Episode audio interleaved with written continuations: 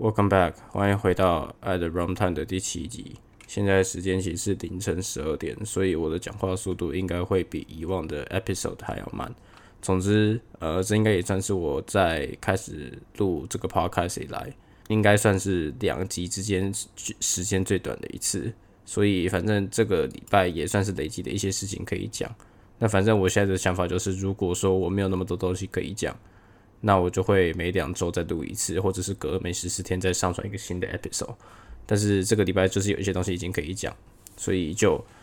嗯可以开始来说一下，分享一下最近发生的事情。那第一点就是一定要先再推荐一次，大家要去看《Mission Impossible》第七集，我自己觉得也是超级好看。虽然说前一集《Fallout》真的太顶了，但是导致这一集其实节奏有点拖沓的感觉。但是我自己觉得这一集故事的部分算是有一点。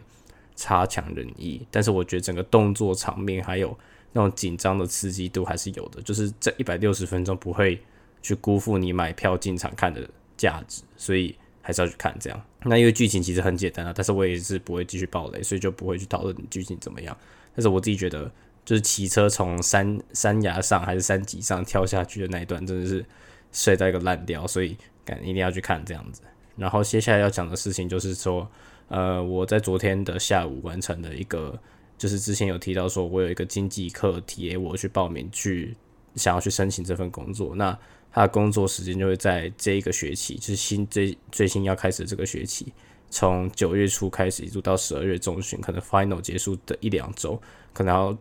帮忙处理一些什么成绩的事宜，所以工作时间差不多会十七周这样子。那每周他预计是十三到十五个小时的 working hours，然后一小时目前他们给出来的呃时薪的 approximation 是七十五港币。那其实这个钱算是蛮少的啦，我自己觉得应该也也不算说到特别少，但是我自己觉得也没有到很多。总之就是可以去补一下日常的一些开销这样子。那我来讲一下这一次我在呃整个 interview 之间的表表现跟最后得到的评价，跟我自己给自己的评价这样子。那通常来讲。因为我自己给自己的评价，通常都会比实际上的评价还要再更低一点。那我自己觉得就是说，我自己都会给自己比较比较低的 expect expectation。所以，呃，长期来看的话，就是我自己就会觉得说，最后如果说呃没有成功或者没有拿到这份 offer 的话，那我就是觉得说它是符合预期的啊。如果说有的话，就赚烂嘛。所以通常这样子是我的一个思考模式啊。好，那总之第一点就是。呃，整个面试过程差不多是四十五分钟，然后他一开始问了一些比较 general 的 questions，那这些问题呢，通常都是有关于我自己，或者是他可能问你说，如果你得到这份 offer，那你会想要做什么事情，或者是 what sacrifice would you make after you receive the offer？这种比较 general 的问题。那他一开始就问我说，就 OK，他一开始先问我一些 self introduction，我就说，啊，我其实不是 FBE 的学，我不是 business school 的学生，我也不是香港人。然后我自己在过去有做一些什么事情呢？然后做什么事这样子？然后他就问我说：“我以后因为我现在 year four 了嘛，然后他就以为我是剩一年就要毕业，但我就说我其实因为 double major 的关系，我还要再两年才毕业。那我就他就问我说之后有什么 objectives，还有他有什么 career path 的计划？我就说，那我可能要想我想要当一个软体工程师这样子。那后来他就继续问我说，就当这个 TA 对你来讲有什么帮助啊什么的？反正我自己的解释就是说。呃，我觉得他对于 building 我的 build 我的 resume 这件事情是没有什么实质上的帮助的。就这一集，其实这一点我在前几集其实都已经有一直在分享，就是现在我大部分的呃篇幅都被 side project 占满。那目前我等下会再讲到就是 resume 的事情。总之，现在我没有任何的诱因，就是我没有任何的急需是需要用这个 UGTA，就是应该说不需要用到这个 TA 这个工作来当做一个履历，当做一个经验去。填充我的履历，因为一开始的想法是，我的履历真的超空，我需要一个，就是一个有一个 teaching 的经验来展示在我的履历上。那展示这个履在履历上这个这个经验呢，同时可以去去显示出一些我自己的个人特质，例如说 presentation skills、leadership、communication 这种呃比较软性的特质这样子。但是因为现在真的已经把很多东西都写成写。有关于 side project 东西，很多东西都已经写在上面了，所以短时间内也没有一定要做这件事情。然后第二点就是，呃，之所以这个东西，我我自己觉得刚刚那一部分 general questions 的地方，我自己觉得算是我不会觉得说这个是应该是 interviewer 想要听到最想要听到的答案，但是我自己觉得我就是 just perfectly honest about everything I had 这样子。然后接下来下一点的话就是说，呃，我有做一个小小的 mock tutorial。那这个 mock tutorial 呢，大致上在整个正式的过程之中呢，它有一些我自己的 slide 上面有一些小小的 typo。那我自己觉得那个 typo 其实对于解题的过程影响不大，但是对于整个 presentation 的完整性跟你在解题或者是你在做教学的时候的严谨性，其实有一点瑕疵或是有点 compromised。所以我自己觉得是这个是在我。做 mock interview 中间就被点出来的问题，但我觉得这个事情还是还好。但另外一点就是因为，因为在一开始，呃，前几个礼拜一开始我在申请这份工作的时候，他就已经跟我说，你要把你讨论这一题的题目的时间设定在十五分钟之内。但是因为我自己觉得说内容有点太多，是有些部分我是觉得说我有一些太重复的部分，我就没有再重复讲这样子。但是以教学上来看，学生会比较希望就是如果说。假如说你在第一题的时候讲过观念，或是讲过的解题流程，你会不会希望在第四题的时候再重复一次，而不是说哦这这个这个解题的观念我们在第一题的时候已经讲过这样子？所以这个是我在正式的 interview 之前之内被提点出来的问题。那那个 tutorial 的问题啊，它还有另外一个 follow up。那那个 follow up 我是整个搞砸，就是如果说你要把那份把那个 follow up 的问题评分的话，我自己觉得应该是零分。因为我完全就没有去跟 interviewer 问的问题在同一条，应该说那个问题我没有完全没有朝一个正确的方向去思考这件事情，所以我自己就给出了一些很奇怪的 explanations 之类。总之那几个问题我就没有回答出来。所以总而言之啊，我自己就觉得，就是如果说单单以这一个 interview 的表现来看的话，我自己觉得我应该是不会被录取。就是如果说我是一个 interviewer 的角度，我不会想录取我自己这样子。所以这就是简单的呃一个 reflection。那因为这份工作，他们说在下周一之前我会听到他们的回复。那反正下周一没有收到，就确定是没有。那反正我自己觉得，现在目前来看，我的 odds 大概是五十 percent，因为他目前是说，如果你有呃，他是说的，我自己觉得他大概是有十面试十来个人这样子。那一开始听看到他们的 vacancies 是八个，所以目前不知道到底。呃，实际上录取率会是怎么样？所以就是今后这个礼拜应该说剩下五天的更新这样子。那下一个部分的话，就可以来分。我自己觉得说，因为现在开始有 Thread 了嘛，那我自己平常我现在讲一下我自己在 Thread 的用法好了。那因为大家就知道我其实有很多不同的 social media 的 platforms，就是我我其实传递能我传递资讯的平台其实太多了。我有两个 Instagram 的账号，我有一个 Twitter，虽然说我的 Twitter 平常没有在用，Facebook 我会分享一些 Facebook 的。文就是别人的贴文，所以那边是纯分享，我不会自己去做自己原创的内容。然后我的 podcast channel 还有我的 thread，那我这个 thread 是绑定在我主主要的那个 Instagram 账号上面的。所以通常来讲，在那个 thread 上面，目前我的计划就是我会丢一些 project 的 progress，主要会跟 project 有关。那因为 project 的这个东西其实毕竟是个过渡期嘛，就跟我一开始说的一样，我做这个 project 的原因纯粹是要拿来写履历。那还有一些东西是我可以希望可以在之后的 interview 上面，如果有机会的话，我可以 talk about these projects。所以事实上，在八月九月我开始丢出这些履历之后，我的履历上面其实没有什么多的东西可以讲了，因为到最后如果说他们问了有关于履历上面 bullet points 的问题，那我也只要针对那些 bullet points 做我相对应的准备就好了。就是我可以当然可以多 implement 其他不同的 functions，但我自己觉得那件事情的 marginal benefit 会非常非常的小，所以我自己觉得，嗯，目前状况就是这样子。那来讲一下目前的状况好了。目前状况就是我大概花了五天的时间，把一些我自己觉得这个 app 的 MVP 的一些 routing 设定好，就是你可以看到一些分页这样子。但这些 routing 毕竟它是用一个我不知道该怎么讲，就是它有一个很奇怪的。现象就是我在去执行分页的时候，在分页里面，如果你去 refresh 那个 page，它等于是直接去扣那个分页相对应的 API。那那个 API 通常就是因为我的 API 只有设定在主页上，所以你在 refresh 主页的时候，你会被重新导到一开始的登录页面。因为你 refresh 这个 app 的时候，你就被你就是相当于是被迫登出。就我现在的设法就是你必须要先登录才可以用那个 app。那如果说你现在在 app 的主页刷新了，你就不会。你会被迫登出，必须要重新回到主页去重新登录一次。这个用法就是你像假假假如说你是你用网页版的网络银行，然后你登录之后，你在一开始的页面你去刷新一次，你不会被迫登出吧？所以这个是一个很不好的用户体验。但目前因为我现在 route 对 routing 的认知还有认识还不够，所以我现在暂时没有想到要怎么去解决这一块。而如果说我在不同的分页里面去做 refresh 的话，它会出现 four four which is not found 的错误代码。所以这是目前我必须要再找时间去呃去解决的事情。但是因为这件事情其实是用户在做一些特定不太跟这 app 有相关的动作的时候才会出现的状况，所以我自己觉得这算是在 improvement 的阶段里面，而不算是在 MVP 里面。虽然我觉得这样子有点有点不太负责任，但是我觉得暂时可以这样定义，然后这样归类这样子。目前的状况也是，我现在把呃一些前面基本，假如说那些 button 啊，或者是那些 link。的东西都设定好，还有一些必须要 render 的 state 之类的。那现在就是要把后端的整个 database 的 model、serializer、views 跟那些 API 全部都建立好，是下一个目标这样子。所以在做好前端之后，我基本上我的效率是很快速的在下降的。为什么？因为老实说，一开始我会觉得说我必须要把这整个旅这个整个 website 的 MVP 完成之后，我才可以写大概四五点的 bullet points 在我的履历上面。但事实上不然哦，为什么？因为其实你做每一个小小的不同的，例如你可以做一个小小的工作，它或是一个小小的功能，它都可以替代，它都可以写一点 bullet point。例如说，我这次做的是我用了 Firebase 的这一个 Google 的 service 去做的 Google Authentication，所以你要 login 的话，唯一的方法就是用你的 Google account。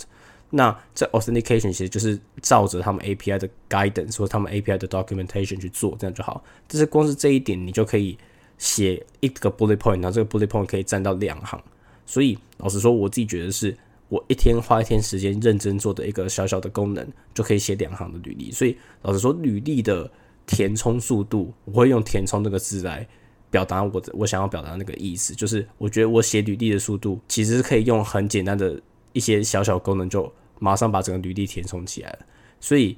呃，我自己觉得，如果说要以现在我做这两个 project，第一个 project 是那个非常小的那个 l e c o 的那个 pro 那个 website project，那个东西我目前状况是在这几天，我有在对于那个网站的 sorting 跟 filtering 做更好的呃小小的 optimization，但是我自己觉得那个影响不大。然后再加上现在这个比较有实用功能性的 app，目前 implement 的这些 function，我已经可以把我整个我刚才说，就是我在前几集有说，就是我一个二零二四年正式要丢那些 internship 的版本的履历，全部都完成了，就是那些功能该完成都，就是要写的那些 bullet point 的完成。以前的状况是，我知道这边要写有关于什么样的 bullet point，但是我还没有把内容决定好。现在的状况是我已经可以生出一个，我可以把这个版本丢到 application system 里面的履历了。所以目前状况就，是我现在有两个版本不同的。呃，两个不同给二零二四 internship 的版本，一个版本就是所有比较 general 或是 generic 的 software engineering 或是 tech 相关职位的履历，另外另外一个版本就是专门给 JP Morgan 的。那我来讲一下为什么会有这两个不同的不同的版本好了，因为这个跟我前面一起想到，就是我有说到一个东西叫做 virtual experience，就是在各个公司他们请外面的一个可能是线上的学习平台。共同推出他们自己的一个 virtual internship experience。那你可能完成他们四到五个小时的 tasks，他会给你的 tasks，你交一些东西之后，他就会给你一个 certification。好，这个 certification 老实说，你不可，我觉得你不可能在这一个 virtual experience 里面学到任何一点东西，完全，我觉我个人认为极难。就是，就是他给你一个小时或一个小时半的 tutorial lecture 好了，那。他你大概也只能学到可能二三十 percent 的东西，就是你顶多就是知道了这个东西，但是你很难把这个东西放到实作里面。所以目前的状况就是，为什么我要一个 JP Morgan 的专门的经验呢？就是因为我有做他们 JP Morgan software engineer 的呃 virtual experience。那我把这个东西摆到履历的原因，纯粹就是因为我想让 JPM 的 recruiter 知道说我自己有在做这个东西，然后我有尝试去跟这个公司做一点联系。但是因为这个毕竟是 J P Morgan 的东西嘛，而且所以我就没有把这一个 experience 摆在其他版本的履历上面。那其他这些版本履历到底要丢哪些公司呢？举凡的目前可能要丢的三间公司就是 Goldman Sachs、Morgan Stanley 跟 Bank of America，就通常就只有这三间。但是因为这三间毕竟严格上来讲都算是 J P Morgan 的竞争对手，所以就没有想要把这个 virtual experience 摆在这个版本的履历里面的打算。好，那我自己对于这两个 project 的想法就是，目前在 JP Morgan 的那一个呃版本里面，它给我带来整的用意是十二行，就它给我带来的效益是十二行的呃履历这样子。那我在最近的这一版的履历，其实也有把左右的 margin 缩小，但是我自己觉得差别不大。那在呃我我记得 JPM 是十二行，在其他比较 general 的版本，因为少了。那一个 virtual experience 的位置，所以我必须要写更多的有关于 project 的东西去去补那个位置，所以那个版本里面大概是十三还是十四行，我忘记了。总之，我会说，side project 绝对是我在我的履历上目前最显眼的一部分，也是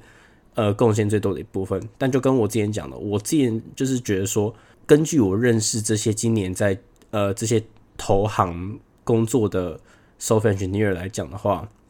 我自己觉得去做这个东西，它给你的 skill set 帮助不是要特别大，因为我就跟我说了，你一定要好到一个程度，你才可以把这个东西就是 put into practice，然后你要在那个 hackathon 里面把它用出来，我觉得那才是你学到这个东西可以使用的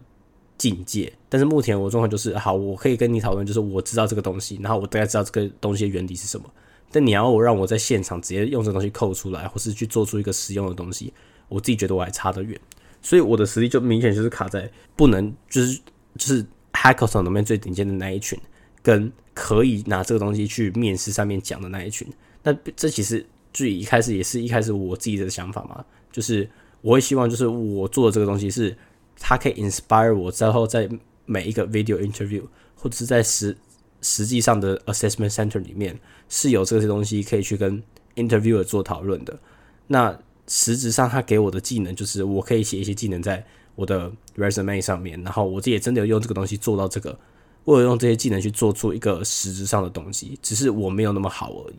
所以这就是目前我对于整个 JPM 还有整整个 software engineering 的 programs 的想法，就是我已经把履历准备好了。那原本的想法是我还要赶八月二十号 Morgan Stanley 的第一个 deadline，目前看起来就是可以稳稳的在八月二十号之前把这份履历送出去了。那目前对于其他 campus event 的呃 registration 的状况是怎么样呢？就是我现在有另外报一个 Morgan Stanley 的呃 sales and trade，他们就是我跟你讲，就是前一集有讲到，他这个是 for non-finance student 的专门的一个，我自己会觉得算是一个 inside 的活动。我可以说它是 early internship，或是可以说是 pre internship 的活动。另外一个就是 Morgan State 的那个 hackathon。那这两个活动呢，通常都会有。可以让你得到 fast track 的机会，但我的重点还是一样是 tech 跟 software engineering 相关的啦。所以目前总结就是有一个可能，还有最大的问题就是目前做的这些东西，它给我的 edge 其实没有那么那么的大。我等于就是 fill the gap，但它不会给我呃，相对于其他任何的 applicants 有一个比较明显的 edge。就我自己觉得，就是它纯粹是有什么东西，它有纯粹就是有让我东西可以去讨论或者去。分享而已。那这些分享东西其实也不是什么一般的 school project，而是是我自己观察到一些周遭生活的问题。我觉得这点也是蛮重要，就是我觉得这个 virtue 甚至会比这个 project 本身还更值得，或者更值钱。因为我觉得这些投行他要的就是他们就说你必须要很强的 communication 的能力，还有一些去就是 solving the real right real life problem 的能力。那我自己觉得就是我自己。从我这种行动力跟观察力，呃，我会就说，哦，我观察到某件事情，然后我很快速的付诸行动，然后真的做出一点稍微有解决这个问题的 solution。那我觉得这个这种 virtue 或是这种 characteristic 才会是投行他们想要找的。那我也不知道这个东西是不是真的就是像我刚才说这样子运作。总之，一切东西就是我目前还没有丢任何一个明年二零二四 summer internship 的 program。那通常讲在丢这些 program 之后呢，我会开始去准备。他第一阶段的 video interview，那老实说这些 video interview 因为都太多人去做，而且老实说，不管在一个公司里面，不管这个你是申请什么样的 role，什么样的 program，很多那种 video interview 前面的 general questions 都是一样的，那些 behavioral questions 都是一样的，除非他会根据你在不同的 sector 或是不同 function 申请不同 program，他可能会在这个这些 general questions 后面再加上一些呃 function 或是 business specific question。那除了那几个题我们不需要准备之外，其他题目通常都是会有差不多的结构这样子。那总之就是不管怎么样，还是可以先想办法去得到这些问题，然后先写一些稿，在正式要开始录之前，才不会手忙脚乱，然后回答不出正确的问题。这样，那目前状况就是，老实说，我要必须要讲一件事，就是我自己觉得唯一可以从，就是唯一一个很 reliable 的管道去收集到这些问题的，就是小红书。因为老实说，台湾根本没有人在处理香港这个东西，然后香港人自己也没有。我自己觉得香港整个族群就太 diverse 的，所以不是很多人，或是没有一个集中的 forum 可以去讨论有关于工作这件事情。但是因为小红书这个东西，就是我跟你讲，因为小红书跟 TikTok 这两件这两个社群媒体都有非常大的演算法，所以老实说，我自己觉得就红小红书上面很多的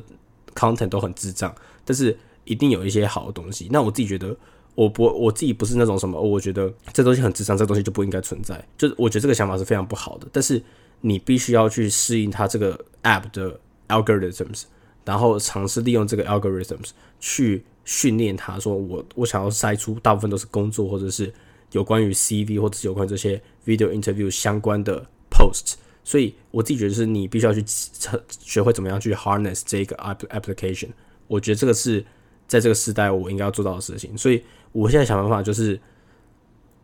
要从这整这个 app 里面去捞出一些有用的资讯来。那目前我也是算是得心应手，然后也的确有真的得到一些相关的资讯，所以我可能会再等个一个月左右，大概到八月初的时候再尝试把我的 application 交出去。因为到时候就是你交了 application 之后，就我就一定要马上开始录那个 video interview。那如果说我更多时间去等这些人先做这些 video interview 之后，我就会有更大的 question pool 可以去参考。所以我认为觉得这个东西是，虽然说大陆人都跟你讲说。我自己觉得现在就是大陆人，他一直就是卷到一个不行，然后他就一直跟你讲说，你要很快就去投你的 application，你要投你的 resume 这样子。但是老实说，我在这个暑假里面基本上是每天都会改 resume，就是你可能改一个字、改一个标点符号都算。但是我反正我就是每天会改一些细节，所以我一直从 Google Doc 里面 download 了很多不同的 version 下来，然后存在我的 local machine 这边。所以老实说，我自己做的变化是非常非常多的。那我之前的集数分享过，就是。你提早提交你的申请，跟你去 build 你自己的 resume，它是它只是一个 trade off。但是我自己觉得，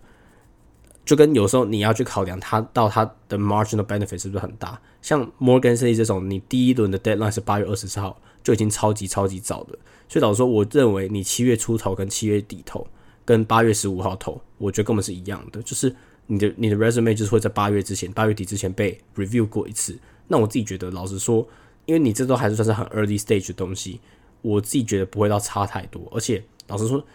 什么时候投真的有差吗？他到底给你的 edge 到底是多少？我自己觉得就是把你的 interview 准备好，展现自己，或者是去展现你自己的 edge 才是更重要的。所以我觉得那个 application time 根本不是很重要了。就这样，好，我觉得这一集就这样。然后这边呢，我觉得这一集是蛮 chill 的。